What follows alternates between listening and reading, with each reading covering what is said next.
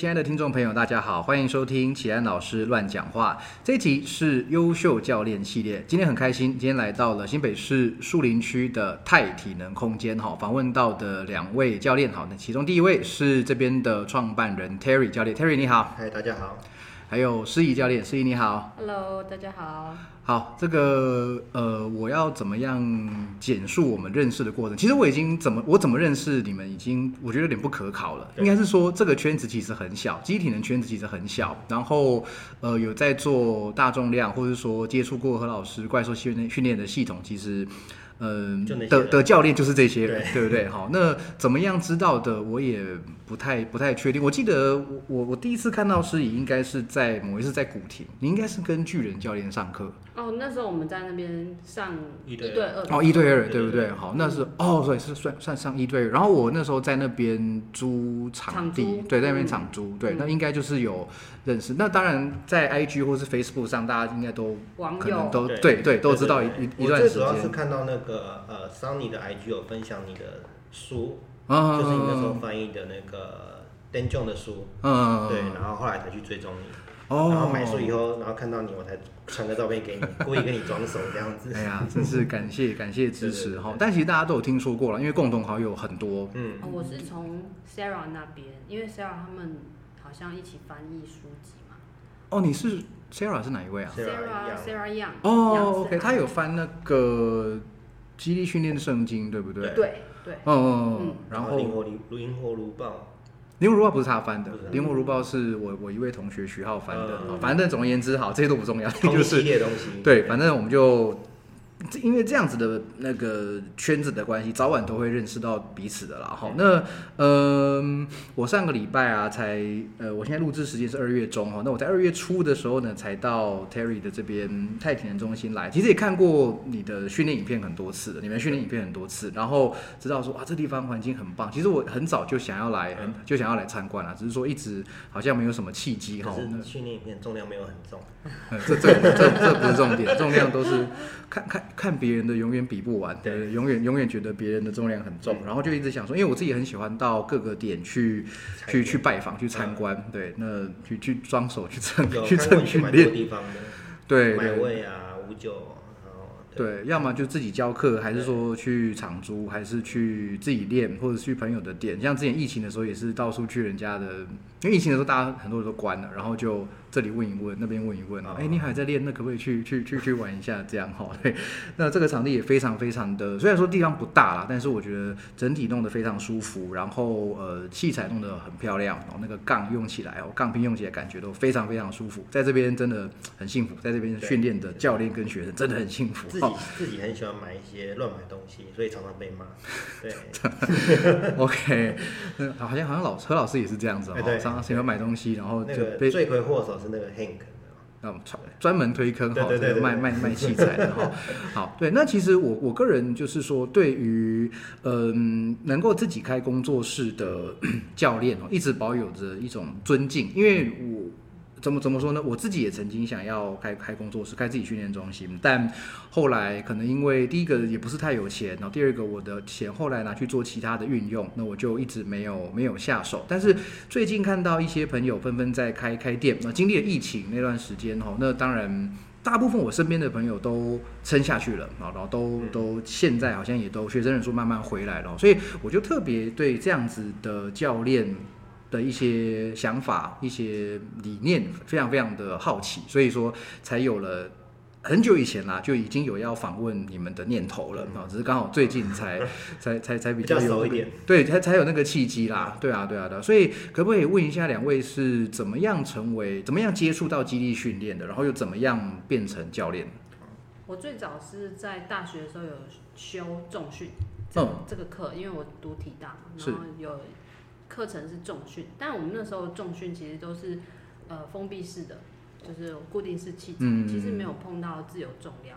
对，就是跟老师他们的系统是有很大的差别。嗯，那后来我呃毕业之后没有立刻进这个行业，那时候刚好遇到亚历山大的事件，就是连锁倒闭，所以后来呃是等到这一波过去之后，我才到运动产业，不然之前我是在微软上班。嗯，所以你本来是在微软上班是是上班工程师吗？还是？哦，我是呃部门秘书。等等等等，你是体育系毕业的？对，然后 他修是修那个，我是呃我不是体育系的。哦哦，体是体大。体大的的，就是呃休闲产业经营学系。OK OK OK OK。嗯，然后所以那时候一毕业刚好遇到那个就是倒闭潮，所以其实我们并。没有在那个时候进场的原因，我觉得是，其实那时候大家对于商业健身房，而且那时候还没有工作室，嗯嗯嗯嗯对，那时候只有商业健身房，那大家对这个其实抱持的，尤其是那时候还有加州，就是其实都是比较令人有点反感的，就是教练的社会地位，我觉得其实是蛮低的。嗯，因为好像那时候，因为那个时候我还没有开，也没有接触到健身产业，但是当然有听过亚历山大的消息，那好像那个时候是说。很多健身房就是先预收你一笔钱，对，然后慢慢的用扣款的，那最后他要逃了，那其实你消费者也好像也也不能怎么样，投诉无门。对，那哦，那所以说就像你讲的，连带的教练就会被觉得是他们的共犯那种感觉，诈骗集团啊。这件事情何老师昨天脸书才分享，嗯，对，他还说就是诉讼十几年，嗯，哦，亚历山大的事情嘛，对，然后那些消费者终于得到赔偿，可是。拨赔偿金还要在好几年的时间，对，那真的是已经事发到得到赔偿，可能是二十年、二十年以上。对对对。然后后来就是我我在呃过了一段时间之后，我还是很喜欢运动这个这个行呃产业。嗯。对啊，因为我其实呃国中、高中都打篮球。嗯。然后大学虽然不是主修运动，因为我是用学科考进去学校的，但我对运动还是还蛮有热情的。所以后来我就在微软之后，我就去那个 TMMA 上班。是那个台湾综合格斗哦，台北综合台北综合格斗 TMMA，对对，我我有听过，嘿，好不好意思。对，我们在我在那边上班。对，不过那时候其实还不还不是也不是教练，就是那时候我是做就是行政助理，就是我们老板的助理。嗯嗯嗯。然后陆陆续续就接接触呃杠铃啊，因为那时候刚好。有杠铃的一些研习课程开始萌芽，还有壶铃，然后那从那时候我就开始去呃学这些自由重量的东西。那最后是在天元因为遇到 Terry，嗯，他是那边的会员，嗯，对，然后我们在那边呃除了打拳之外，因为里面也是会有一些徒手的激励，嗯，对，所以其实我们从那时候才有开始接触这些比较不像传统的商业健身房的。健身，OK，才开始接触到肌力训练、自由重量，对，类似像这样。当然，肌力训练它是一个统称嘛，对对。你说呃，封闭式器材，它其实也是肌力训练。嗯嗯嗯嗯。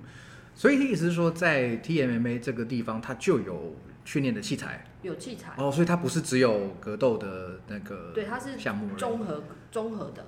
就是他有格斗的项目之外，他有一些基地训练，但他当然没有像何老师他们那么专项，还有一些基本的哑铃啊、cable，然后对，他是希望说运动员就是。呃，比如说你是专项运动员，你还是会有一些基础的训练，对对，这样你的身体素质比较好，才可以有比较好的成绩。这样哦，那感觉跟武甲有点像哦。我之前有一阵子在武甲古亭那个武甲有一在在在场住，那也是就是一个是六角龙，是不是？还是铁笼？对铁，然后旁边就是有一些杠铃，然后杠架，然后可以在那边上课，所以整个配置起来应该是应该是蛮像的哈。对，蛮像的。嗯，然后后来老师那时候还没有和老师。那时候还没有那个公馆，嗯，然后我们为了要上老师的丙级，然后我们还跑去台中，因为那时候老师是到处流浪，对，到处流浪开课这样子。嗯，那你怎么会知道何老师的？何老师那时候是一开始他是写写写呃 Facebook 的 page，他是写机呃怪怪兽训练，对对对，然后他就会写很多训练相关的一些心法。我觉得他不是写就是怎么样训训练的方式，他是写一些心法。对对对，一些概念哈。一些概念。所以等于你也是从网络上知道有何老师、何立安老师这个人。嗯。然后哦。那一方面是有朋友是 FISA 的教练，然后他们也觉得说，哎呀，这个也是趋势，因为 FISA 一开始他们也是做那个呃。T R X，对，那 T R X 其实也算，嗯，徒手肌力训练，也算主力训练对，主力训练。然后那那时候有接触到一些 FISA 的教练，然后他们就有谈论到何老师这边有做就是杠铃比较多的训练，所以我们才会知道，哎，何老师现在有在开这个丙级。哦，然后就有点踏上不归路那种感觉。对对，一去不复返的这样子。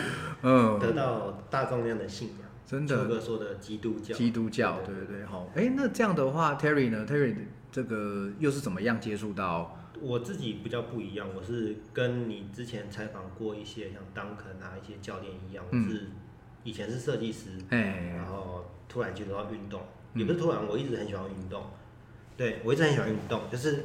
呃，学格斗，嗯，然后滑雪，然后就一直有反复受伤，然后我才去研究说，哎，我到底是为什么受伤？为什么别人做一样事情不会受伤，我做这样事情就会受伤？嗯，后来才能大概网络上开始了解到，就是说我的肌肉不够强壮，嗯，所以在相对的运动情条件情况下，我可能会比别人容易受伤，对，然后再去研究，然后也认识到司仪，然后他就那时候我们在聊。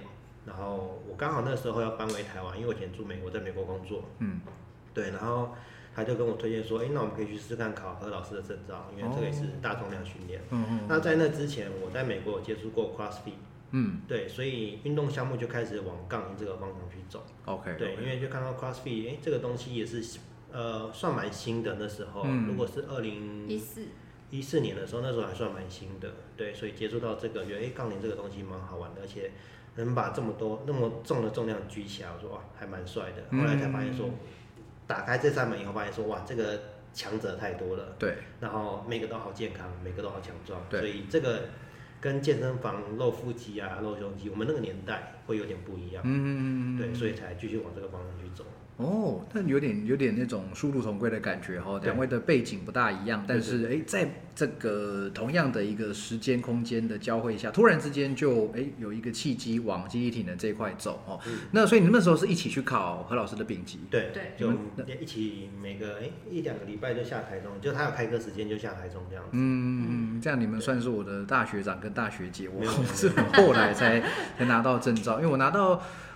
我我我，哎，大家知道那个丙级跟 C 级是要抢，是要抢，可是那个时候还没有，那时候没有，那时候开放报名，然后我们再讨论，过了两三天再报名都还来得及。对对对，我我那时候也是，我那时候是好像何老师还在协会里面的时候，对，然后有有那时候就是当然有一些听听过一些内幕，不过大致就是说有的时候是有怪兽训练来推广这个报名，然后就呃。非常抢手，那有时候是由协会这边来推广，可能比较，嗯，没有这么积极推广，还是管道的问题，就是变成说，就像你讲的，好像开始了之后两三天的，哎，有名额，我给他点进去，但基本上这个事情现在是不可能会发，基基本上不可能会发生的哈。好，但总而言之就是，就接触到了这个基地训练，对，好，可是取得证照是一回事，但当教练又是另外一回事嘛。对，后来我自己本身就是考完的时候，我那时候还不知道我们考到，因为我是。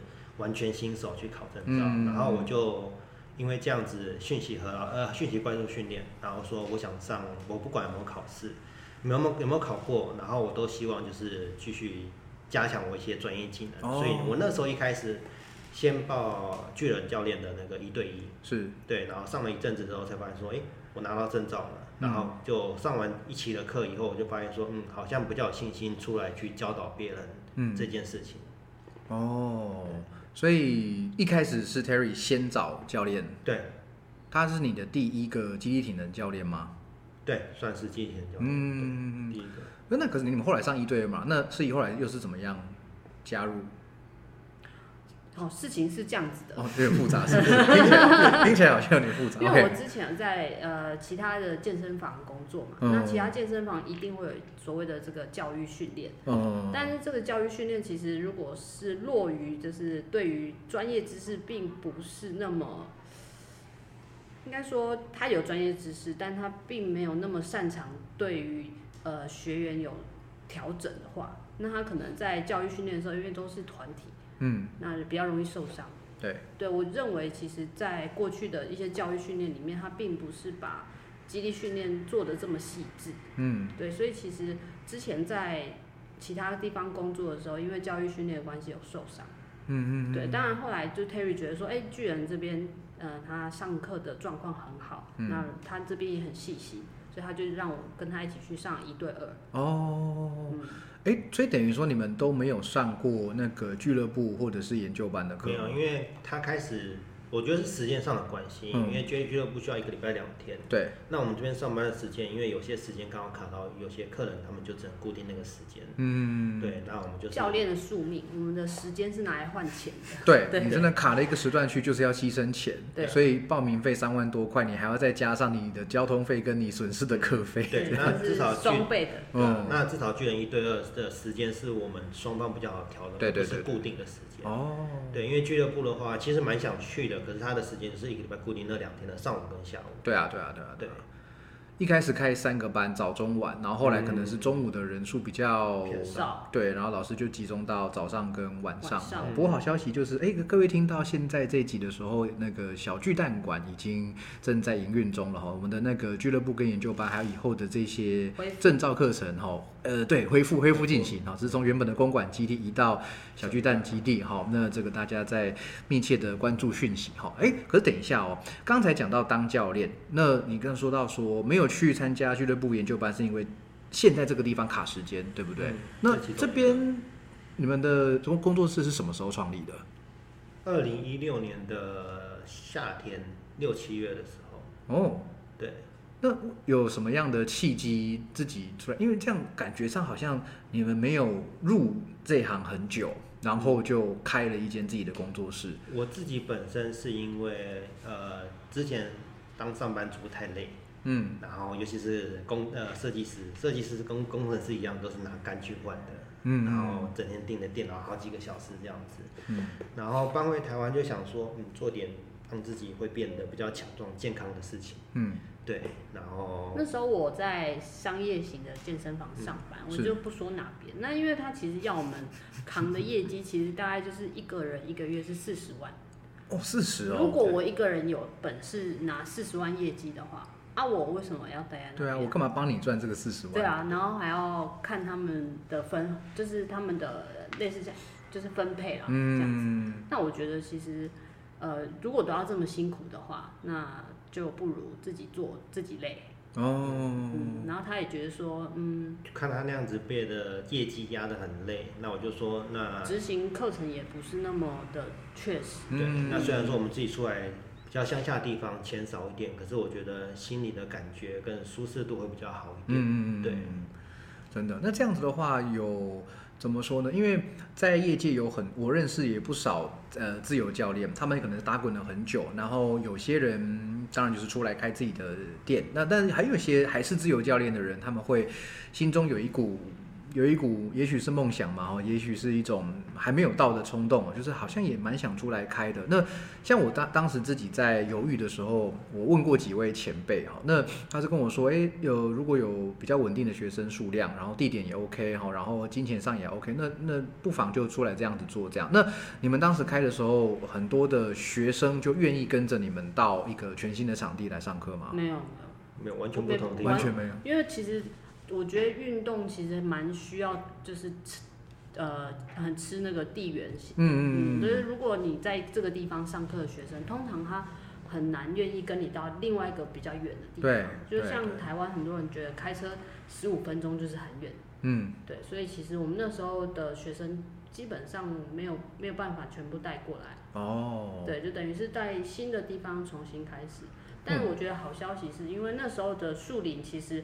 还没有自由重量的场地，嗯嗯嗯，对，所以其实我们那时候算是树林第一个，嗯，这样询问度蛮高的，第一间基地体能训练中心，对，对第一间，哇，非常有指标性，对，可是就是变成一个唯一一个缺点就是说，呃，消费形态，嗯，你在台北市花两千块，他们觉得觉得还好，在新北市不是花不起，可是他们会觉得说在新北市好像不值得这个价钱，嗯，对，所以其实前半年是蛮辛苦的，嗯嗯嗯。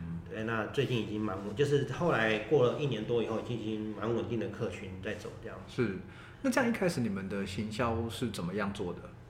亲朋好友介绍，口耳相传这样。对，我想这是最好的啦，口碑是就是。你们当然不会去像大型健身房去发传单去做这些东西，我我应应该是不太，应该是没有啦。我们把那个时间拿来自己训练，嗯，然后或者是呃学生带好。对，把学生带好是很重要，因为人跟人之间的交流，我觉得在特别是在教练跟学生之间是有一个不太一样的交流，我觉得，嗯，因为其实像好朋友，你也不会每个礼拜就是跟他见面一到两次，但其实教练来讲的话，你有可能一个礼拜见到他两次、三次，对，对，那。加上一些酸痛啊，你会对这个人特别的有印象。嗯看到这个人就是我要酸痛了。OK，哦，对对对对对。嗯。不过就像你们讲的，我觉得，嗯，这样子透过口耳相传的，或者说亲友介绍的方法，对于我们这种某种程度上像像自由接案的工作形态，可能以前做设计师，我不知道有没有类似的想法。不过我我我分享一下我的看法，就是。对于一个新的客户来讲，我怎么样知道你这个教练的？我会先打一个分数。比如说，如果我，比如说我现在不认识 Terry，那如果说今天我是看到 Terry 在 IG 上买广告，或者是你塞了个传单到，假如说我家的信箱，我会先给这个人扣分。我我我我看法这样，所以我们做对了。对，然后可是如果说我今天认识 Terry 是，哎，我有个好朋友他练的不错，哎，你跟谁练的？我跟 Terry 练的，我跟 C 练，我在哪边练？我就说，哦，那个教练好像还不错，听说有个教练叫 Terry 很厉害啊。然后之后就是默默的这个人，有有点像是那种。买一本好书，你放在家里，放在那个书书柜上哈，然后你你平常不会去动它，可是当当当你知道说，突然有一天你需要看这本书的时候，就哎呦，当时我认识一个人，当时我买过一本好书，就是就是他，然后就会开始来找你。我觉得这个名气就是这样子，好像就散散播出去。对，而且我觉得，因为像我的脸书朋友比较没有运动相关的教练，所以他们会因为我在开始运动，然后看到我的改变，然后从事开始接触运动，不管是任何地区。对，我觉得这个都算是一个正向的帮助。嗯，因为其实 Terry 的转变蛮大的，他从一个上班族，那时候我刚认识他，大概只有六十一公斤、六十二公斤，就是非常瘦，弱不禁风，白白净净。然后到现在他大概是七十三到七十五之间。嗯嗯。对，所以其实他差不多是换了一个人。嗯。那一方面他的年纪，就是以他的这个年纪来说的同辈，可能都已经是呃退化。对，比较退化啦，应该说可能，呃，比较比较没有在运动嘛，那可能就是会有很多状况啊，比如说很容易腰痛啊，闪闪到腰，脖子有问题等等这些状况。那可能 Terry 有基地训练，所以他其实就明显的比其他。同同样年纪的人健康很多。嗯嗯嗯。因为我是启安老师 IG 上面的百分之的 百分之五，超过四十岁的百分之五，这真的是忠实听众哈。对，就是对我我真的认真去想过，我我想得出来，我 IG 里面年纪比我大，我三十三岁，IG 里面年年纪比我大的应该十五个以内啦，应该十五个以内。对，一一一千多个人里面十五个，那就是对对对对对。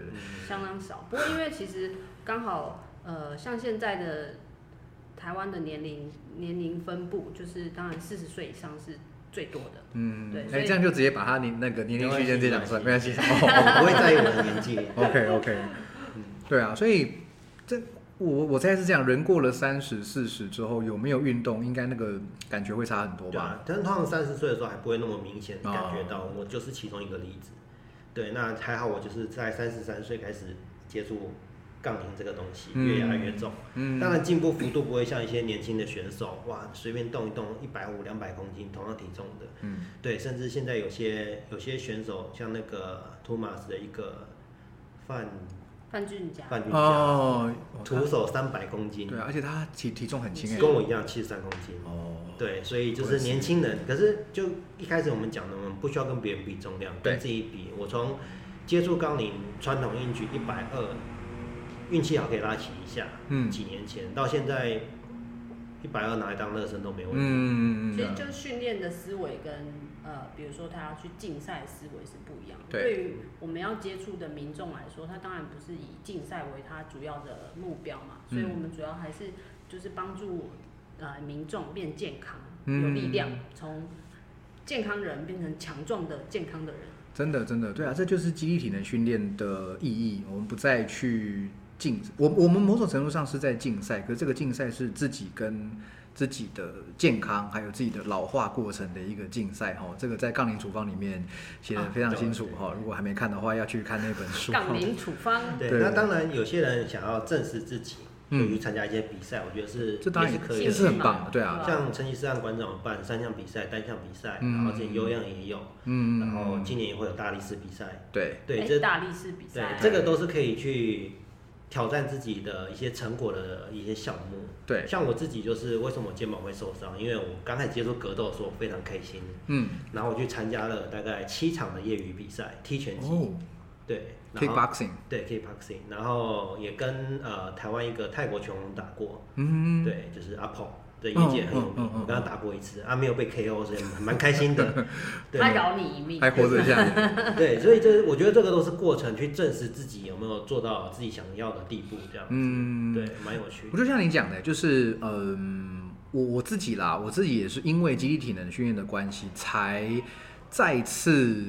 觉得自己可能可以来参加个比赛，因为我自己在大学时候是打篮球，然后就是顶多就是参加一些校际的比赛，或者学校里面的比赛。但是大学就是脱离学生身份之后，当然这种球类运动的机会越来越少。因为是团体。对啊，然后你光是要揪个朋友打球就不容易了，那当然球技就是差不多就就就没有了这样。约打球的时候没有人到，约吃饭的时候大家都到了。这这倒是，对对。然后接触到训练之后才知道说，哎，原来哦深蹲是这样子哦，硬举是这样子，卧推是这样子。然后后来也呃对健力也产生了兴趣，所以我去年有报了那个成立五月的成立斯坦的健力比赛。哎，可惜。哎对，所以疫情关系。对啊，所以我人生就是上一集访问黑熊的也讲过，我人生第一场比赛。至今还没有还没有成真，但就是因为我接触了机体能训练，所以我也呃从事了一个我以前从来没有想过我会做的动作，我会做的那种做的那个比赛。所以像今年八月的大力士比赛，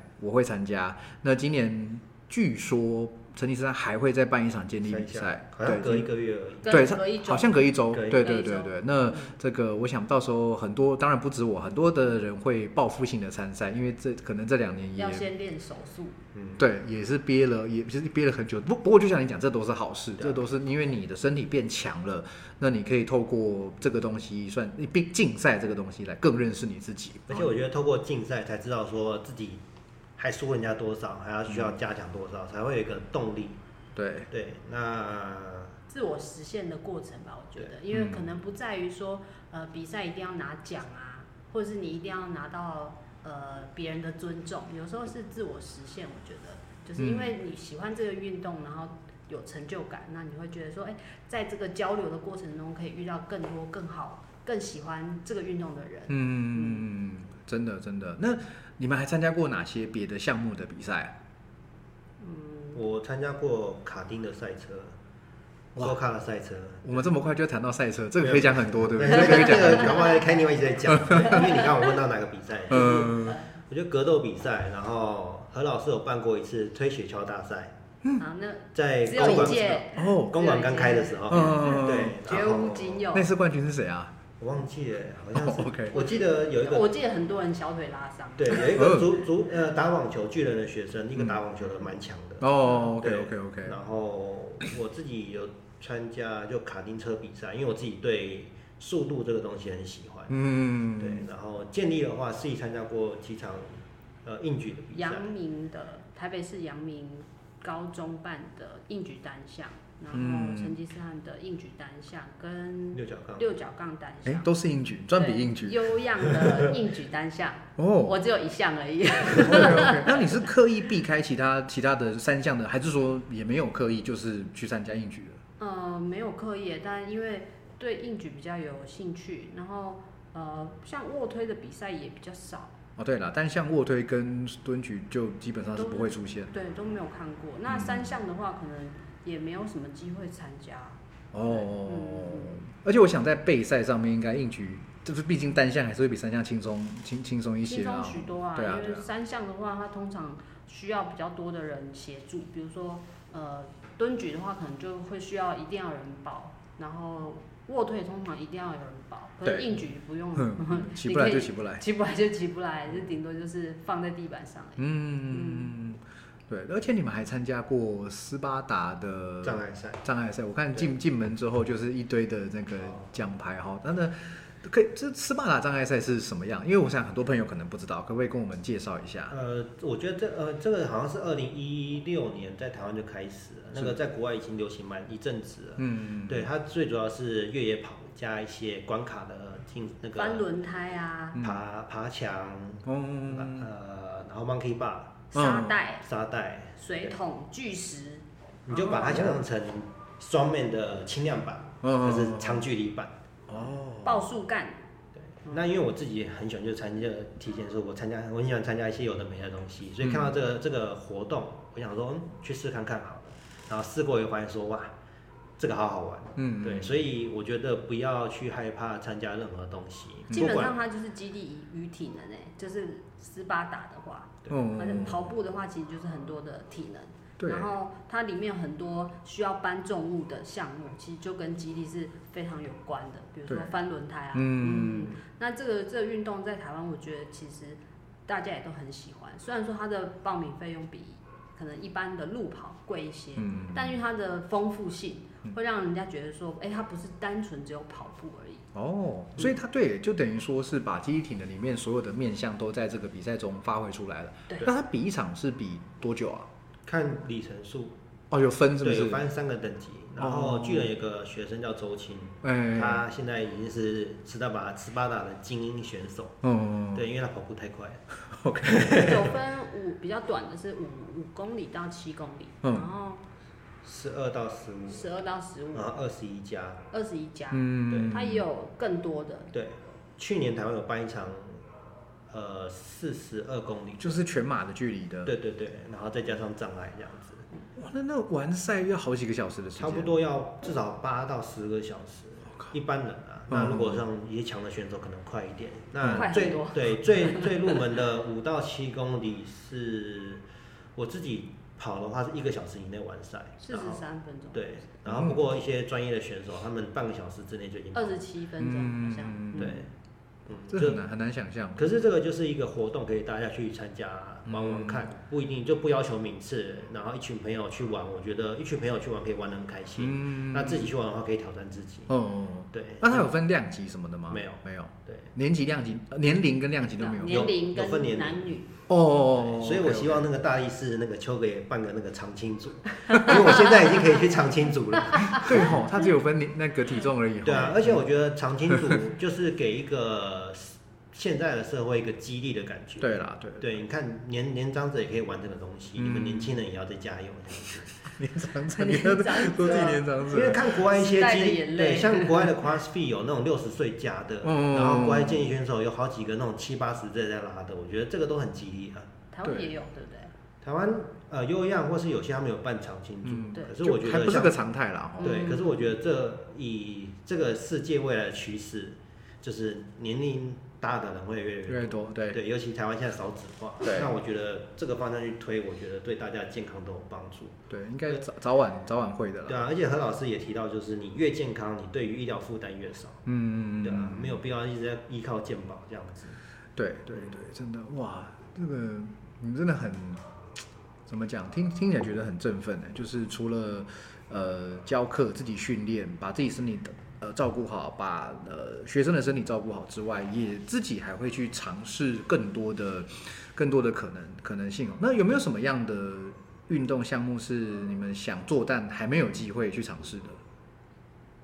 我们之前有去接触潜水，哦，对，就是水肺的潜水，但是一直还没有去做的是那个自由潜水。哦，它的差别在哪里啊？水肺的话，就是带着气瓶下去海里嘛，所以你可以很轻松的呼吸，因为你带着气瓶，只要在遵守他们的规则的情况底下，其实不会有没有气的问题。嗯，对。但是自由潜水的话，它就是比较像是一个极限运动。哦。对你只能靠自己吸一口气就下到水底，再回到水面上这样子。哦，OK。那 Terry 呢？有没有什么还没有？至今，或者说有没有什么遗憾？他以以前是没有遗憾，对，因为你你如果有遗憾，代表说你没有去做，对，所以我从头从以前到现在，只要有机会有能力，我去参加很各各式各样的挑战比赛，嗯，对，那未来想做的可能是飞鼠装，或是跳伞，OK OK，对，那已经算是极限运动了，对，因为我自己很喜欢速度。对啊，那其他的比赛像大力士，我今年也会报名，嗯，对，只是就是希望我常青组，对，毕竟我已经四十岁了，对，那三项的话还在考虑，因为自己的。年纪年年年纪，然后自己的重量都还不够，嗯，对，所以希望再变强一点。那也是有慢慢变强。去年可能蹲只能蹲一百五，今年猪已经蹲到一百六了。哦，对，希望能再过几年能蹲到两百这样。还在发育这样。对，还在长还，真的还在长。所以真的不要觉得说这种大重量是年轻人在玩的东西哦。哎，我不是在说你老人家，就三四十岁以上的那个还在进步，对不对？像其实。前一阵子，因为何老师他在大概一两年前，他的膝盖有一次在那个做负重行走的时候，好像是扭伤。扭伤对，那但是在那之前，他的蹲举的重量，他的硬举重量还是在持续成长。那他也是四十四十岁以上，对。那呃，不知道他本人会不会觉得遗憾还是什么？但假设他那时候没没有没有受伤，说不定他现在那个数字又继续往往往上推高。所以这真的就是人体的。到底能做到什么什么样的程度？其实我们都还在探索，我们都还在在开发，拿我们自己做实验，也拿我们的学生来来印证一些我们想要想要想要看到的东西哈。哎，不过啊，我注意到好像从你们的训练影片，好像比较少看到你们在做举重，还是这是我的错觉？呃，举重司仪之前有，那我我有接触一些基本的，像比如说 Dan John 他拿。抓举做暖身动作，那我看那本书看了两呃快两年了，那我有把这个这套八下的六组的系统当做我现在的暖身。哦，OK OK OK。对，那举重的话，我觉得技术层面很高，嗯，对，那我动作没有到很标准。所以我影片也很少放，对，可是我拿来当一些爆发性的训练，我觉得是都是放一些有信心的，好像也是，对对对对，因为因为啊，可能是因为被其他像丁丁他们有点像有点洗脑，就一打开就全部都是跟举重相关，他的学员在做举重相关，那有一些教练就是哎，他可能平平常在做什么，没有没有在没有在做，或者是在认识你之前，我们已经放完了。对，呃，重量没有继续进步的话，我们就没有再重复放影片这样子。OK，所以你可能看到是我们的近期的影片。对啦，有有有，尤其是我很我很爱发发一些绯闻这样子。也不会啊，还蛮还蛮有意思的啊。那我想要稍微把那个呃焦点稍微再拉回那个工工工作室，也不是主题，我我一切都是主题，大家都在工作室这边了哈。那想问一下，你们对于就是如果现现在有一个后辈好了，有一个有一个同样是集体的教练的后辈哈，然后他想要自己开，但他在犹豫不决。那其实他也有钱，然后他也其实。应该来说实力是够的，可是他可能还没有下定决心。你们会怎么样鼓励他，或者是劝退他？我我我其实不会劝退，我会让他就是可以给他建议。嗯，那我的建议是：第一个，他的器材的取得，器材的好坏，然后交通。嗯，然后它的未来发展性，嗯，对，如果今今天你刚刚讲的是不缺钱的情况下，嗯，对，这些都可以努力去尝试看看的，尤其是越年轻，你越早尝试，你又越有失败的本钱。哦，所以最最重要的，你觉得，如果我们要排好排前三名，开一间训练中心前三名最重要的三个因素，地点，嗯，然后环境，然后合作的人嘛。不是教练群，OK OK，就是你这个场地里面的人这样。对对对对对对，因为你人是最难控制的嘛。嗯。那如果今天你找了一个不跟你训练方向不一样的人，或是不认同你的训练的人，这样子你们执行起来会比较辛苦一点。嗯。对我自己想法是这样子。哦。那地点是最重要的。嗯。对啊，像树林就是太偏僻。对，那如果是台北市的话，那讲你的切身之痛。对，台北市的话人就比较集中，那台北市能接受的人也比较多一点。对，可是当然你要相对付出的租金什么成本就高，非常非常多。对，那如果说你要便便一点的话，变成说交通可能要比较方便一点，好停车啊，嗯，对，好找这样子。对对对，哎，问一下，像你这样子的空间，假如说在台北市的中正区、大安区，那个租金大概会差多少？那个之前你访问那个 Joe，哎，他的租金我是他的二分之一，再少一点。嗯，对，二十平的话，我们这边是大概三万块左右。哦，OK OK，我记得他的好像不便宜，应该有固定那边八万、十万左右。对，哇，那这个每个月就是就是差非常非常多。对，可是变成就是人流也有差很多。像我们现在在这边很空旷的，没人上课，我们就可以很很尽心的聊天这样。哎呀，真好心酸的哈。不过当然是需要一些休息时间了哈。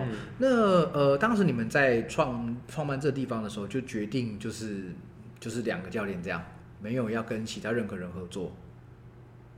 我觉得独资会比较好沟通，我自己认为。嗯，对，独资不用沟通啊，你就跟自己沟通啊，对，有可能跟另外一半沟通这样子，就是说，哎，我大概想要怎么做，然后他会提供我一些意见，嗯，对，提供我一些想法，你要乱花钱，他会阻止你这样。呃，对，那个 那个何老师也是，一直 Q 他，对，嗯，我觉得是独资，我觉得不错啦，然后呃，合伙的话要看，嗯，对，就是。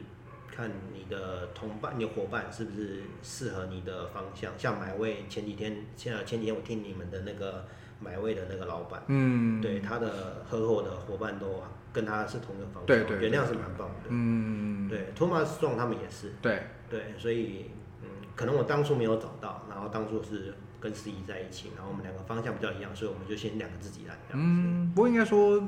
个人有个人的打法，团队有团队的打法，啊，那个要承担的风险可能不一样。就像有些比较提倡自己做的人，像何老师其实也不止一次跟我们说，他觉得要自己做。嗯，那可能是因为他遇过一些比较不好的呃经验，对之的之类的吧。哈，那对那 呃，但是像黑熊啊，还有像买位的密密密祥伟教练，他们都是。团队也配合的非常好，那他他们当然可能要面对的呃潜在的风险，可能就是哎，万一将来理念不合了，或者是有人比较不老实的，那就比较麻烦。那可是像你这样子独独独资，你觉得会遇到最大的问题可能是什么？或者说你有没有遇过什么很麻烦的、很困难的事情？比较困难的是呃，因为我独资，然后那一些资讯来源比较慢一点。像比如说公安的之前公安的问题，嗯，我就没有注意到，然后就被罚了一点钱。哦，对，然后又更改一些设施这样子。我觉得呃，像你刚刚讲的何老师想要自己劝自己就是独资，跟黑熊还有埋位他们是合资这样子。我觉得有可能是呃世代的差异。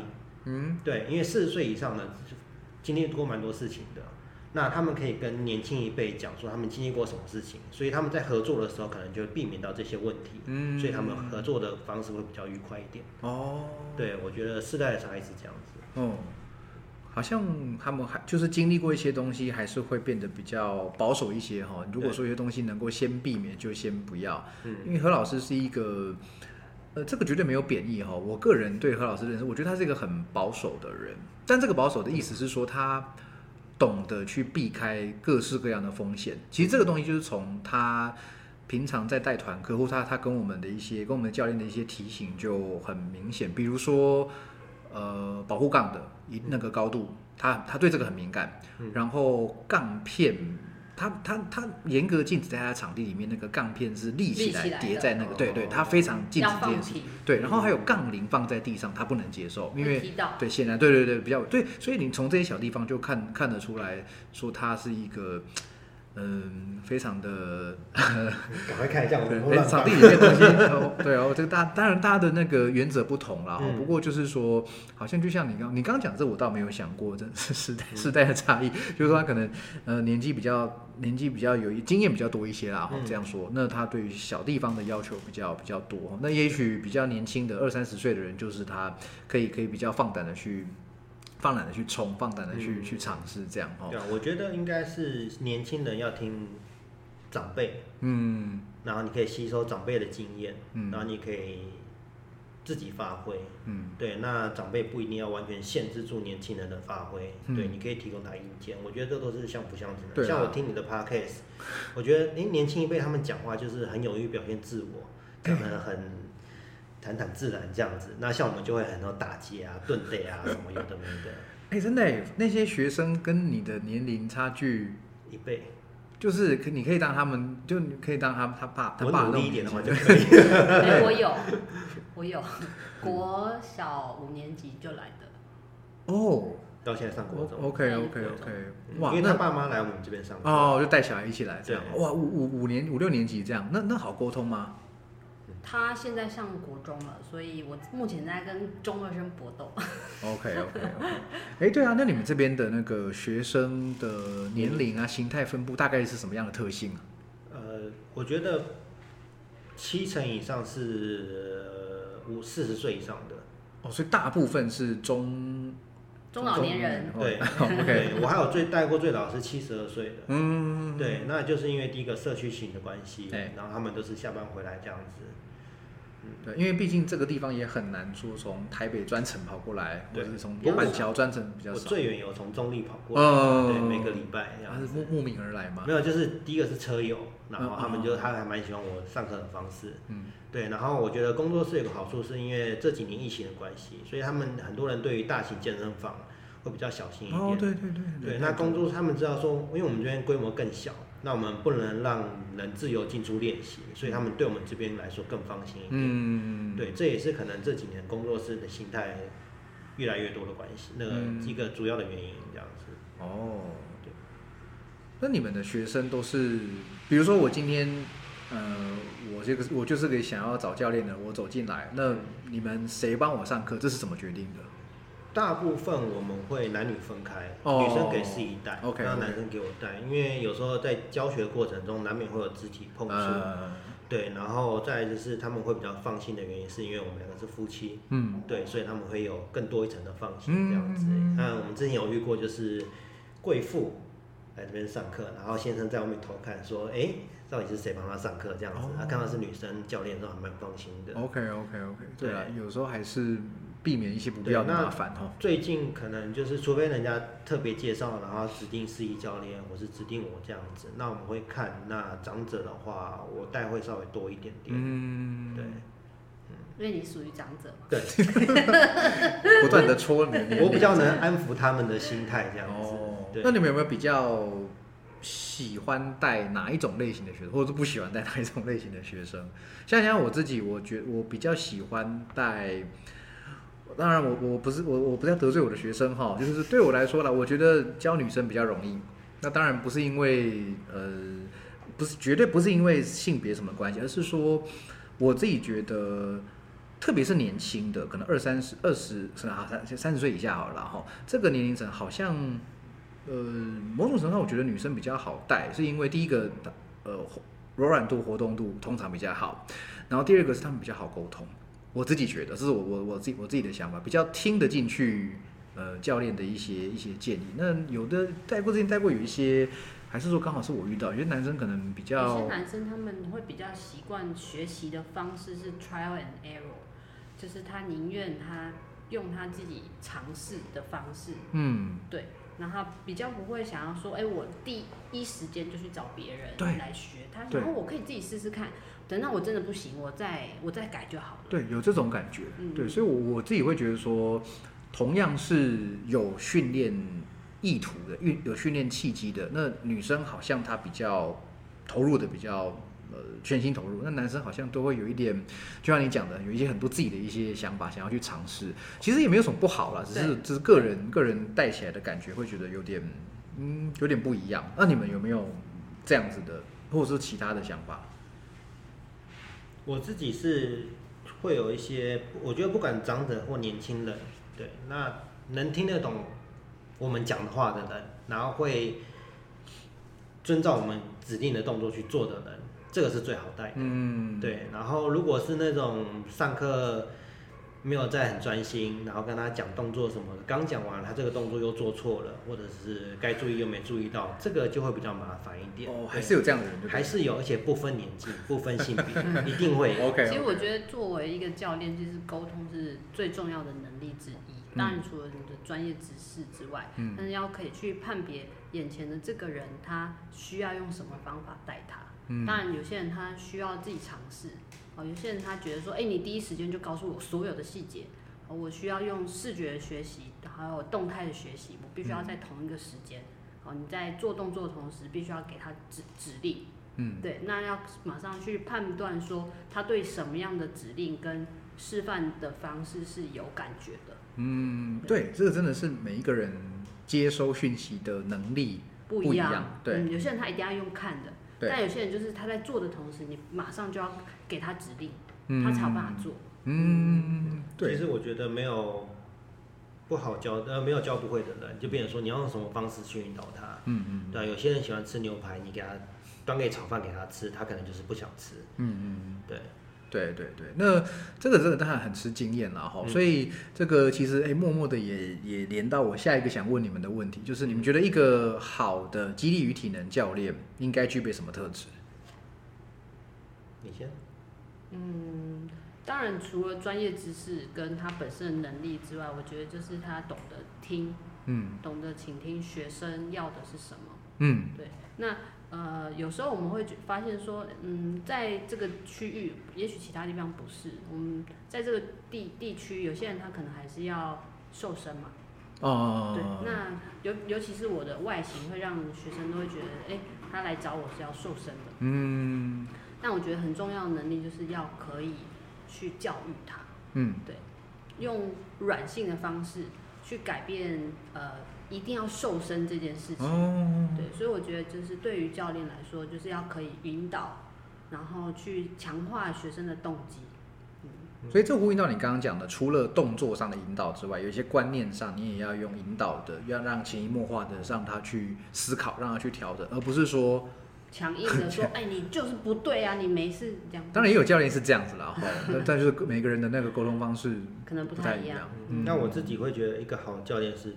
自我要求训练嘛，嗯，对，然后体态，嗯，对，虽然说可能有些人肚子比较大，没有在控制，对，就像我，对，可是至少你们的精神跟体态是好的，嗯不会说像子弯腰驼背垂头丧气那种感觉，对，这个就是你对于你自己的职业有没有尊重，嗯，对，然后再就是心理素质。嗯，你如果整天去说啊，那个教练很烂，不要去跟他上课，然后这个教练做的很重，那他是没什么了不起什么的。哦，就是批评人家。对，我觉得这个教练自己的心理素素质会大于学生的，你要帮助学生的事情。嗯，对你不要。比较正向一点，对，不要吝啬去，人格特质蛮重要，不要不要吝啬去学习比你强的人，对，真的，对啊，然后不要刻意去批评比你弱的人，嗯嗯嗯，对。啊，这就像也是跟黑熊也有说，他说，毕竟人体是一个很奥妙的一个一个有机体，那你真的很难说你的训练方法一定是对的，他的一定是错的，这个其实也很难讲哈，所以谢谢你们提供这些这些呃条件哈，那我还有个问题想问，就是假设今天是一个。呃，中年随便啊，反正就是一个新手，没有接触过。那他也知道说，哦，重量训练好像呃不错，对，很很好，对健康有帮助。那他要找教练，怎么怎么样开始找教练呢？一个初学者要怎么样找教练？我觉得一般对于民众来说，他们对于激励训练的教练的外形，其实都是有要求的。哦，不不避讳说，就是我们是会被比较的。对，当教练的宿命就是会被比较。那对身材一一方面嘛，那那其实很多民众会觉得说，身材是他第一个看的东西。嗯，对，因为他不认识我们，那证照他也看不懂。对，所以他们通常第一个看的是，哎，这个教练的外形是我的理想，理想中的外形，那他就去找这样子的人。那比如说，很多人他想要强壮，那他可能会哎找壮一点的教练。嗯那有些人觉得说啊，我想要呃有线条、瘦一点，体脂肪低一点，那他可能就会倾向去找比较瘦的教练。嗯嗯。我觉得沟通吧，你现在可以先去参观场馆，嗯，然后看看一下那边教练跟你的沟通的频率有没有对到，嗯，然后再观察他的教学方式。我觉得这个都是很好的建议。对啦，不过就是说，有时候就像思怡刚刚讲的，你一开始你也不知道，可能你没有机会参观好了，或者是说你也不知道这证照是代表什么什么什么 C 级是什么，看不懂。对，那就是先看，哎，这个人像个教练。对对，所以好像之前之前就有一个文章说什么，哪哪个教练他的体态怎样啊，不像不像个教练什么，那引起大家的论战嘛。不过这个当然就是比较没概念的人，第一时间会去。当然当然。对，会去会去跨出自己的专业领域，你就没办法判断说别人是不是专业嘛。嗯，对，所以只能从最粗浅的表象真的哎，对啊，对，因为我们像我们自己可能没有经历过完，或者说已经忘记了完全还是个小白的时候的那种心态是什么。嗯嗯。所以现在假如说你要我推荐教练，哦，那我当然有一些名单。对，那我会知道说，哎，你要瘦身，你要练举重，你要练健力，你要练什么？我会有一些举重就是这些人很厉害，然后什么就是就哪些人很厉害。像我们小时候打篮球，一定是看那个最强的人的动作嘛，看他的战术啊，对对对对对，所以就是会去找自己理想中，哦，我觉得这样是最强的，然后就去就去选择他。嗯，做了之后才知道适不适合。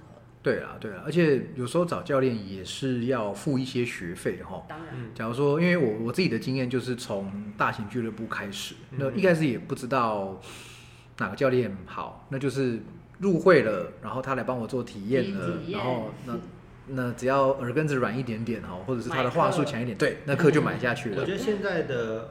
会有点不一样，一个好处就是因为 social media 很发达，你可以透过 IG、脸书或是人家介绍，然后去观察他的影片，对对对，看他的评价，没错没错。我觉得这个是已经比五六年前甚至十年前还要方便太多了。对耶，所以照这个照这个说法，就是如果你要找教练的话，那个 I 教 IG 可以多划一划，脸书多划一划，你看一下这个人的一些言行。因为有时候你他们虽然说也是旧的影片，可是你如果说可以可以。问你朋友说，哎，这个教练动作如何？嗯，或者这个教练你觉得怎么样？他们有些有经验的看一看，会觉得说，嗯，好像不错。哦，对，像我可能会有推荐台中的教练，我是高雄的教练这样子。嗯，对啊，那因为我们不可能跑去那边跟他上课嘛。对对对啊，他们也不可能特地从高雄跑过来，所以有些人他们会传一些影片给我说，哎，这个样子动动作怎么样？看看，嗯，这个还行啊，这个还不错。嗯，对对，真的。对这个我没有讲过哎，社社群媒体的力量哦，已经不需要，而且这也呼应到另外一点，就是现在资讯取得非常容易。对，那其实我们自己身为教练，嗯，不不得不说，我们都有一种使命吧，都有都会有一种压力，就是我们一定要变得更强。我们不管是训练也好，或者是背景知识也好，一定要读很多很多的东西，看很多东西，或者说去参加一些不同的这个可能研习课程。对，否则。如果在对，不能再停留在拿了一张 CSCS 好了，然后就觉得自己懂得很多。那个年代已经过去了。我证照哎，我只有何老师的丙级跟乙级而已。我跟我我跟你一样，我我是我是丙级跟 B 级。对对对，但但是我们当然好一点，真的证照证照比较多，当然就不能不能因为你拿到了一个什么证照就觉得自觉得自己很厉害，因为坦白说现在的书这么多，那一个。有心一点的素人，花个时间看一些书，可能懂得就比很多自身教练的人还要多。我觉得，呃，当我考乙级的时候，就是现在的 B 级，有一个老师跟我讲一个蛮有趣的，他就说看我的动作就知道我这两年没有停止训练。哦，对，因为我丙级的时候几乎是快跟小白一样，就是什么都不会这样子。那动作在考试的时候，其实我自己知道蛮糟的。嗯，所以考完试我才会去报名巨人的上课这样子。那考到乙级的时候，我反而就是说，哎，我去参加另外一场研习的感觉很轻松，然后上课动作做到，然后申论题我都打出来。嗯。刚刚你问的问题说，就是对于一个初学者啊，就是要怎么样去选择教练？我觉得一定要跟他先对话过。嗯。对，因为其实每一个人的教学呃教学的用语，会跟他的呃出生背景，还有他的学习经历。有很大的关系，对，所以他能不能说你听得懂的人话，我觉得是很重要的。嗯，对。那你说我我有很多的证照，或是我有很多的专业知识，但如果这个学生他并没有办法立刻理解我我要表达的东西，嗯，那其实是没有用的。所以其实一定要跟这个人，呃，这这位教练可以先沟通过，先讲过话，嗯，因为上课的时候讲话是必须的。对，对，你要先听得懂这个教练说的话，嗯，对。即使他呃有很多的征兆，不一定是他表达方式不一定是每一个人都可以听得懂。对，真的是沟通上还是非常重要。这个我让想到之前那个是那个 Agro Fitness 的那个 Kevin 嘛，他他写过一篇文章，他说。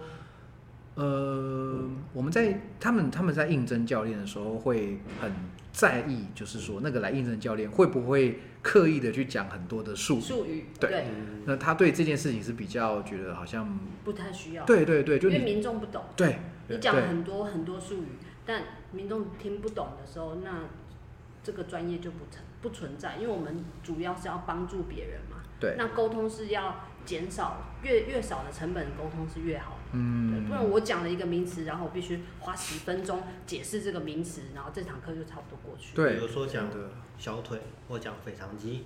对。讲小腿，大家马上就知道。没错没错。对，那你没有没有学过运动肌肉的那个运动性解剖学这些东西？